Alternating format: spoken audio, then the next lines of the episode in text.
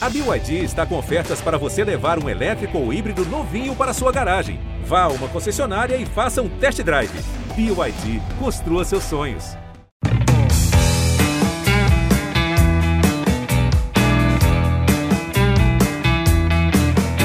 Fala pessoal que acompanha o podcast GE Fortaleza. Depois de um jogo histórico, estamos aqui de novo para comentar, né? E principalmente para elogiar aquela atmosfera da Arena Castelão contra o River. Eu sou Thaís Jorge do ge.globo.ce e estou aqui com Márcio Renato, do A Voz da Torcida. Márcio, bem-vindo. Hoje estamos sem Biazinha, mas com certeza será um podcast maravilhoso. Tudo bom, Márcio? E aí, Thaís, tudo bem? Toda a galera que está escutando aqui mais um podcast do GE Fortaleza. Pois é, ontem estou Tô até um pouco sem voz, tá? Porque ontem foi cantando o jogo inteiro, foi realmente incrível, assim. Acho que todo torcedor e todo torcedor do Fortaleza que estiveram presentes ao Castelão ontem jamais vão esquecer aquele momento, né? Porque foi um grande jogo, numa grande competição contra um grande adversário e tanto o time como a torcida se comportaram à altura, né? Foi realmente incrível. Exatamente um jogo incrível, Márcio. Assim, várias questões me chamaram a atenção para aquele jogo. A começar, óbvio, das manifestações é, contra o racismo, dois mosaicos, né? O primeiro dizia juntos na luta, né? E, e trazia uma pessoa negra ali é, na figura. É, o outro para a gente, para todo mundo, né, para o mundo inteiro parar com essa questão do racismo, até uma frase em inglês que é para o mundo inteiro ver, e eu acho que, de fato, é, fora do Brasil também é, acabou chegando essa mensagem, e também as luvas do Max Wallace com a, com a mesma mensagem, Márcio, dentro de campo, um Fortaleza muito aguerrido, um jogo assim é, é maravilhoso. Eu estava fazendo o tempo real desse jogo e simplesmente eu não conseguia. Você não consegue é, é, desligar, né? Porque a todo momento tem um lance importante. Fortaleza abriu o placar é, logo cedo com Romero num, num, numa jogada de uma plasticidade muito muito grande né? Belíssimo passe ali do, do Lucas Lima para o Lucas Crispim, para o Romero, que mais uma vez outro gol só com toque,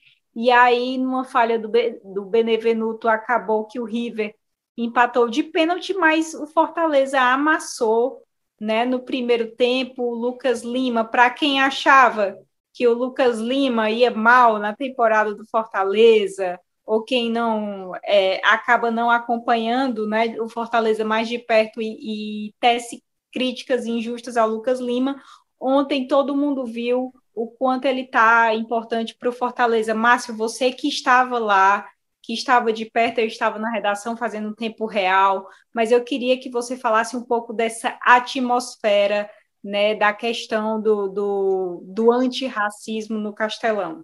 Uhum. Bom, começando por aí, né, Thaís? Pelo, pela questão dos mosaicos, inclusive só um destaque, tá? Aquela figura é, que estava no primeiro mosaico é o Pedro Basílio, tá? Que é um ex-jogador do Fortaleza, jogou aqui década de 60, década de 70.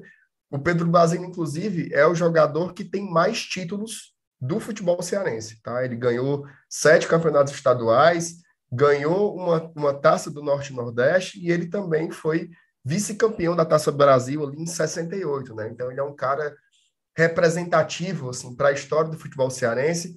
Jogou também no Ceará, tá? Mas ele, sobretudo no Fortaleza e agora se torna aí um ícone, né, da luta antirracista que o Fortaleza engaja, né? Já que a Comebol fez ali um pouco de vistas grossas, o Fortaleza toma a frente e coloca isso nos holofotes, né, para o mundo inteiro.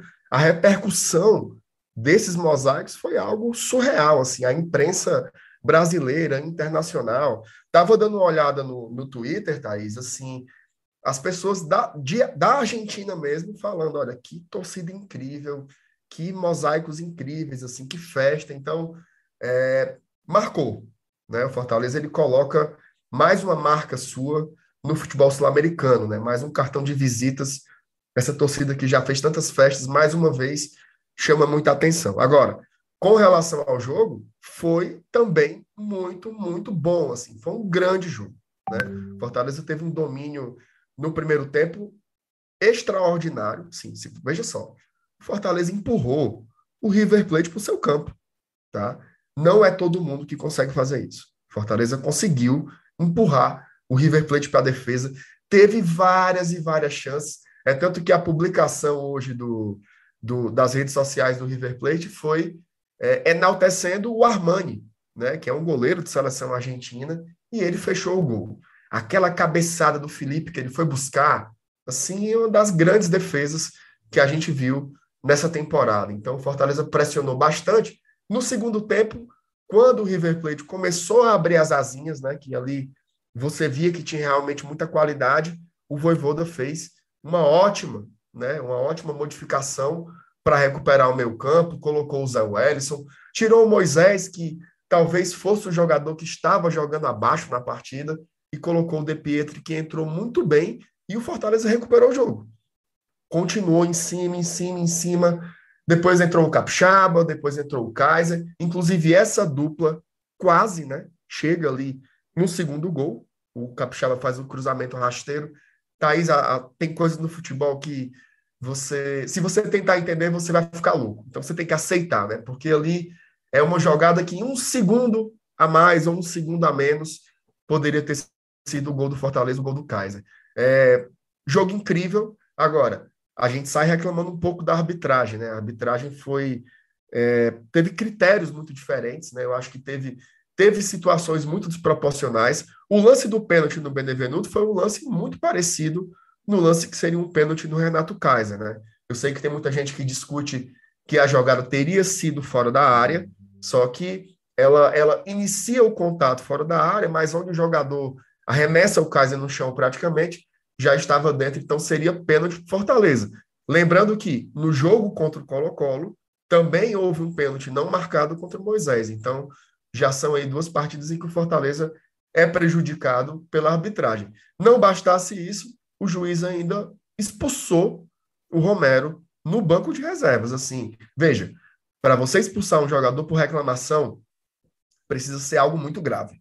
Né? Então, realmente, medidas muito desproporcionais que dão aquela meladazinha na beleza que foi o jogo, né? Duas grandes equipes, Fortaleza jogando a melhor partida de 2022, mas vamos para frente, a Libertadores segue aberta.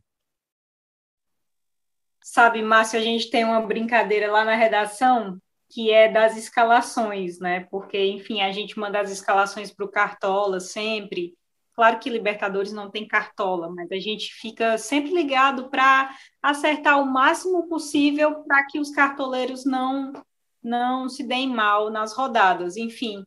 E aí, quando saiu a escalação do Fortaleza, do Fortaleza era exatamente o que a gente tinha colocado no GE, uhum. e eu pensei que eu tinha ligado para o Voivoda e disse assim, ei, Voivoda, dá uma olhada lá na escalação do, do do é porque aquela é a escalação ideal do Fortaleza. Para mim, né? Para mim, para mim, Thaís, e a gente comentava sobre a, a questão dos volantes, né? É, em um dos episódios passados. E eu acho que ontem, assim, ontem foi, foi uma, uma, uma constatação disso, né, Márcio? Acho que a equipe se postou, se postou muito bem, o Felipe ali com um bom futebol, é, Lucas Lima, Lucas Crispim, o Romero mais um gol, o Hércules com muita personalidade, né? É, a questão da defesa também, enfim, o Max Wallace, como um todo, é, eu acho que finalmente, Márcio, o Voivoda encontrou ali é, é a, a, o ponto, o melhor ponto no meio-campo, né, Márcio? Você concorda comigo? Eu concordo contigo e, e assim, posso garantir para você, esse era o time que o torcedor queria ver. Tá? Esse time que foi a campo ontem era o time que a torcida queria ver.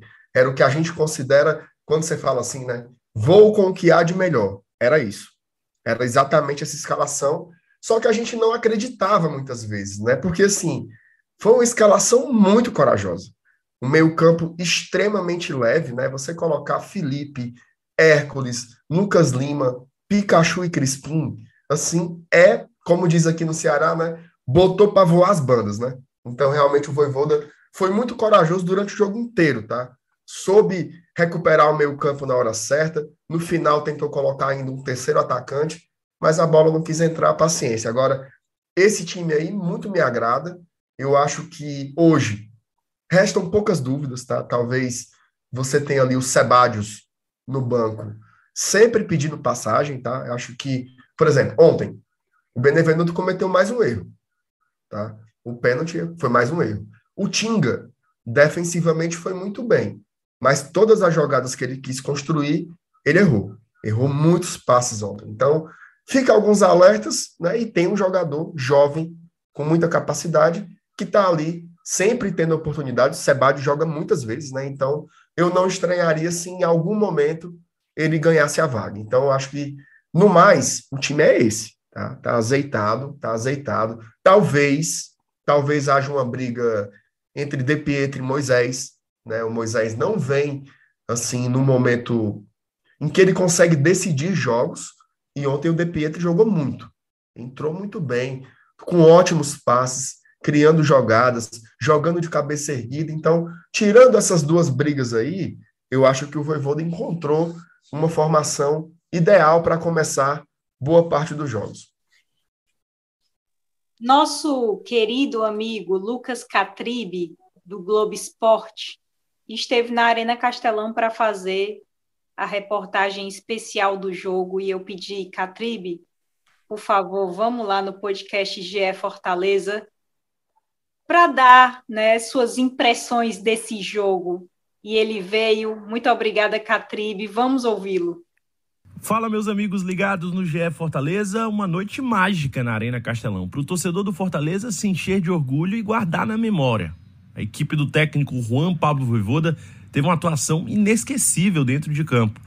Pela postura do time, por não se acovardar, ter coragem diante de um adversário que é um dos favoritos ao título da competição. Aliás, já venceu quatro vezes a Taça Libertadores da América e tem o Marcelo Gadiardo no comando desde 2014. Uma equipe muito entrosada e que tem muitos pontos positivos. O Fortaleza criou e, mesmo depois que sofreu o gol, teve a coragem de, repito, para lutar e buscar o resultado. Uma equipe organizada dentro de campo, com Hércules jogando em todos os setores, tendo muita força física para lutar. Lucas Lima, Lucas Crispim, que são a fonte de criatividade do Fortaleza também muito bem nesse confronto. O Romero se mostrou muito presente.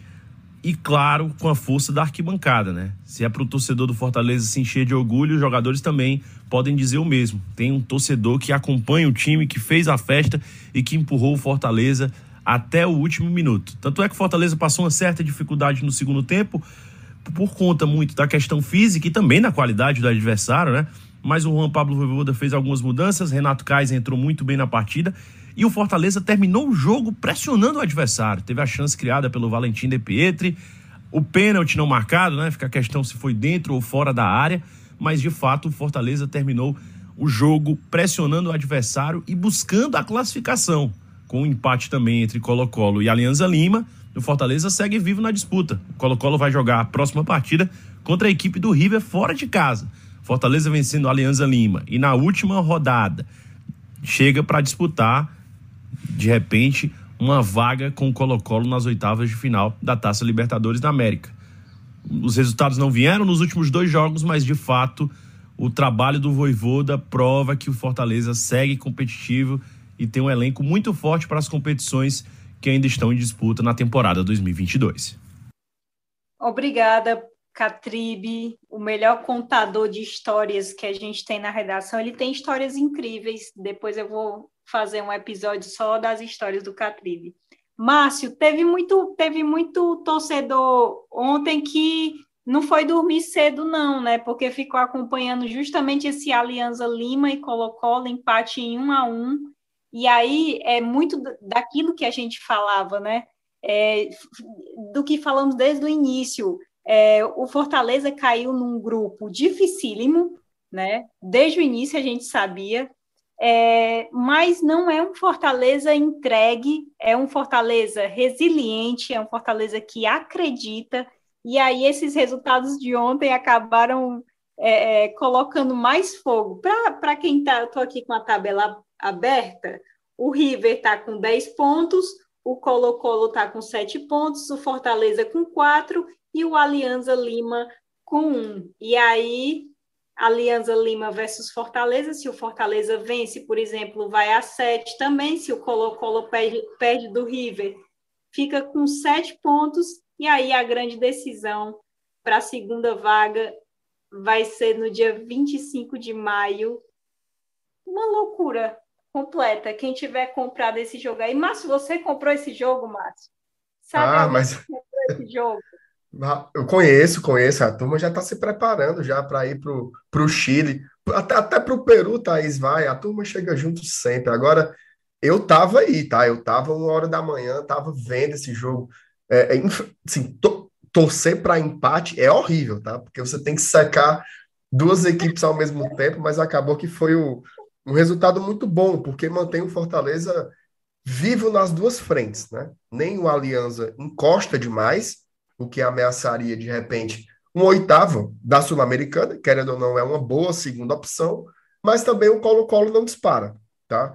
Então, é, na próxima rodada, o cenário ele é bem complexo, tá? mas o Fortaleza está vivo. Eu acho. O que, que, que, que é muito importante? O River Plate vencer o Colo-Colo e o Fortaleza não perder para o Aliança, tá? O River Plate vence, o River Plate vencendo o Colo-Colo, o Fortaleza teria dois cenários. Se ganha do Aliança, a depender do saldo, vamos supor assim, o River em casa mete ali um 2 a 0 e a gente consegue ganhar do Aliança lá. Pode haver uma configuração em que o Fortaleza chegue no Chile para jogar pelo empate, para pegar a segunda vaga. E, ou, e o segundo cenário, River Plate ganha do Colo-Colo e o Fortaleza apenas empata contra o Aliança. Aí o Fortaleza segue vivo na Libertadores, mas tendo que vencer o Colo-Colo lá no Chile. Então tá muito aberto, né? Tá muito aberto.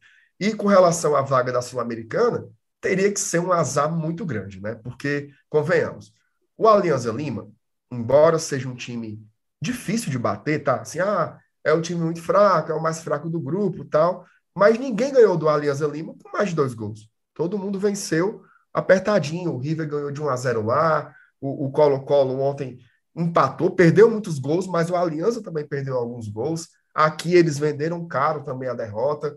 Lá no Chile, contra o Colo-Colo, também venderam caro. Então, é, é, é, é, um, é time difícil, né? É um time complicado. Então, mesmo, apesar de tudo isso, o Aliança não vence um jogo na Libertadores há 12 anos.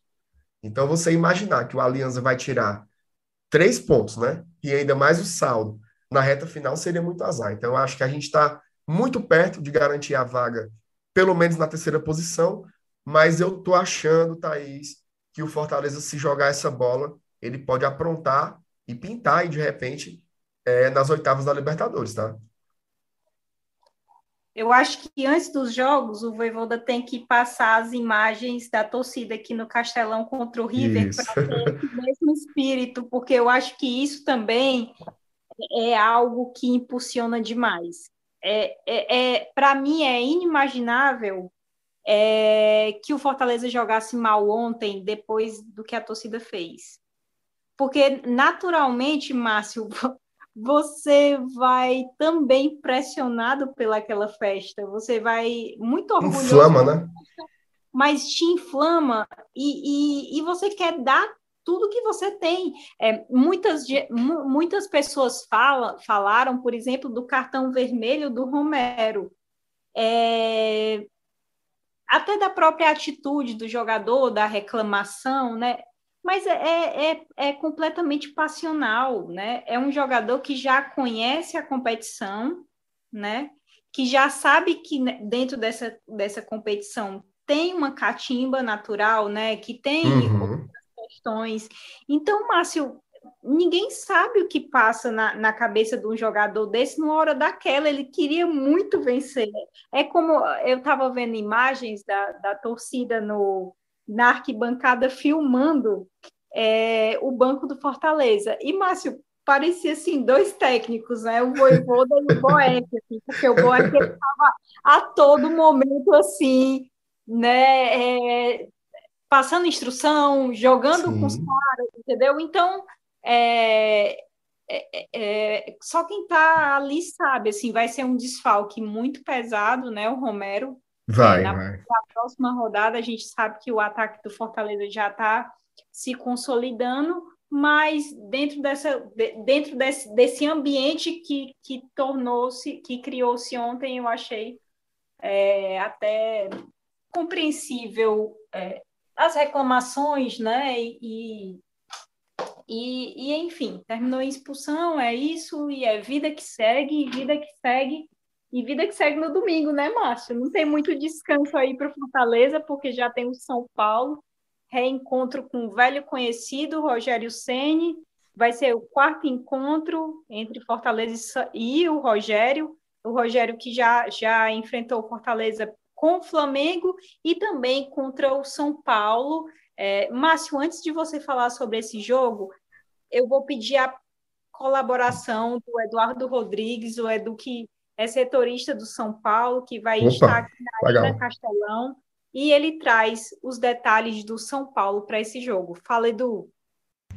Olá, amigos do GE Fortaleza, que prazer falar com vocês, é sempre bom estar aqui. E hoje trazer um pouquinho aí, né, desse São Paulo que vai enfrentar o Fortaleza no domingo às sete da noite no Castelão, com muita expectativa, né? O tricolor paulista tem trabalhado muito durante essa semana para vencer o Fortaleza e subir ainda mais na classificação do Brasileirão, e por isso o técnico Rogério Ceni deixou os titulares aqui em São Paulo durante toda essa semana, enquanto os reservas viajaram para enfrentar o Everton na última quinta-feira pela Copa Sul-Americana. Então, os titulares do São Paulo vão estar totalmente descansados diferentemente dos jogadores do Fortaleza, né, que enfrentaram uma partida duríssima contra o River Plate na quinta e vão ter aí quase três dias a menos de descanso do que os titulares. O São Paulo é, tem no Brasileirão, né, a grande é, o grande foco, o grande objetivo da temporada para se classificar para a próxima Libertadores. Então, Rogério Ceni já disse inúmeras vezes que ele vai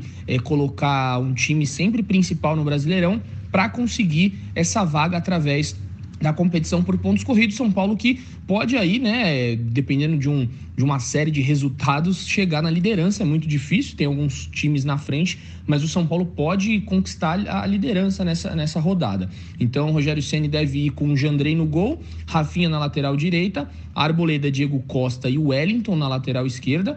Aí fica a dúvida ali no primeiro volante, né? Ele deixou o Andrés Colorado aqui em São Paulo, então provavelmente vai o Andrés Colorado, mas o Luan e o Pablo Maio brigam por fora aí para conseguir essa vaga. Rodrigo Nestor, Igor Gomes e Alisson. E aí para fechar, Éder e Caleri, Caleri que está fazendo gol aí a, a torta e a direita, né? Fazendo muitos gols, artilheiro do Brasileirão. É um jogador de muita confiança do Rogério Ceni, que vai, né? O treinador vai encontrar, reencontrar a torcida do Fortaleza que gosta tanto do treinador. Vai ser um, é sempre muito legal esse reencontro Rogério Ceni com Castelão. Vai ser um belíssimo jogo. São Paulo com tudo aí, tentando subir na tabela de classificação. Beleza, amigos? Um abraço, bom podcast para vocês aí. E domingo nos vemos em Fortaleza. Estarei aí nessa cidade maravilhosa para acompanhar de perto Fortaleza e São Paulo. Um abraço. Obrigada, Edu. Edu falou comigo hoje. Ele disse que está ansioso pelo calor de Fortaleza. Aí eu falei, Márcio. Oh, rapaz. Eu falei o seguinte, Edu, aqui está chovendo, mas calor você não precisa se preocupar, porque na Arena Castelão você vai encontrar com certeza. Vai. Isso ali, sem dúvidas. Ali ele vai encontrar um, um calor arretado. É, o, o Márcio, é, como é que vem esse Fortaleza contra o São Paulo? A gente sabe que ainda não pontuou uhum. três jogos, né? Em três jogos, mas eu queria que você desse um pouco do panorama desse Fortaleza, se tem suspenso, lesionado, ninguém está, né? Ninguém no departamento médico. É, se tem suspenso e o que você crê de provável escalação. O Thaís, eu vi uma entrevista do Lucas Lima, né, depois do jogo, e ele falando sobre, falou rapidamente sobre o resultado contra o River e já emendou para domingo, né? Então, existe uma pressão, né, para que o Fortaleza vença, né, na Série A, saia dessa, dessa zona de rebaixamento tão incômoda, né, e siga aí evoluindo no seu desempenho. É, o time deve ir com, com força máxima, né? Assim, tá todo mundo à disposição. E tem um detalhe, tá? Tem um detalhe. Embora isso que o Edu tenha falado é, seja de fato verdade, né? O desgaste físico de uma partida como a de ontem, vale destacar ainda que na semana que vem o Fortaleza terá a oportunidade de poupar vários jogadores, né? Porque o próximo confronto será contra o Vitória da Bahia, num duelo que está meio resolvido, né? O primeiro jogo foi 3 a 0 aqui no Castelão, então de repente o Fortaleza quarta-feira pode colocar aquele mesmo time que jogou contra o Calcaia na sexta-feira, né? Um time, um time B, digamos assim. Então eu acho que não tem o que pensar. É força máxima, né? Eu acho que o quanto mais próximo da escalação de ontem contra o River, o Fortaleza puder repetir, melhor, né? Já que nós nós mesmos avaliamos aqui que, que seria força máxima. Então eu, eu o meu palpite é que seria o mesmo time, tá? Que começou o jogo contra o River Plate também para jogar contra o São Paulo. Se tivesse alguma modificação, eu chutaria talvez o Sebadios entrando na zaga e talvez o De Pietri no ataque. O resto eu manteria integralmente para jogar contra o time do Rogério. E é isso, Márcio. Foi bom, né? Nós dois aqui. bom demais. Aqui... Saudade da Bia, saudade da Bia, mas foi muito massa. Você falou que ficou sem voz, né? Mas você ainda está falando. Bia está afônica. Quando ela chegou na redação, ela não conseguia falar, porque ela já vinha no histórico, já estava com um pouquinho sem voz, e aí ontem realmente ela ficou afônica, né? É, mas é isso. No próximo, se Deus quiser, estaremos todos aqui juntos Márcio, uhum. muito obrigada. Excelente jogo para você no domingo. A gente vai estar tá acompanhando tudo no ge.globo.ce em tempo real. Também tem transmissão no Premiere, tem os, o Cartola para você escalar, tem o Globo Esporte para você assistir. É uma, tem o Glória e Tradição também, né? Para o pessoal no YouTube, no Twitter, é, onde os meninos estiverem também. E essa parceria é boa demais, Márcio. Muito obrigada. Eu que agradeço, Thais. Domingo eu vou estar lá no Castelão, dia das mães, né? Mas, mas não é noite das mães, né? Então dá para ficar o dia com a mãe, um dia com minha esposa, com minha filha, e aí à noite tem que ir para a arena. Vou estar lá cobrindo pelo Glória e Tradição e vai rolar aquele vídeo de pós-jogo de sempre, né? Para A Voz da Torcida aqui no GE. Maravilha. Rafael Barros, muito obrigado. O Rafa tá está fazendo a edição hoje, a gravação, a edição, e o Rafa também é o coordenador de podcast do GE. E agradecer também ao André Amaral, que é o gerente de podcasts do GE. Um abraço, pessoal, e até mais. Tchau, tchau. Beijo.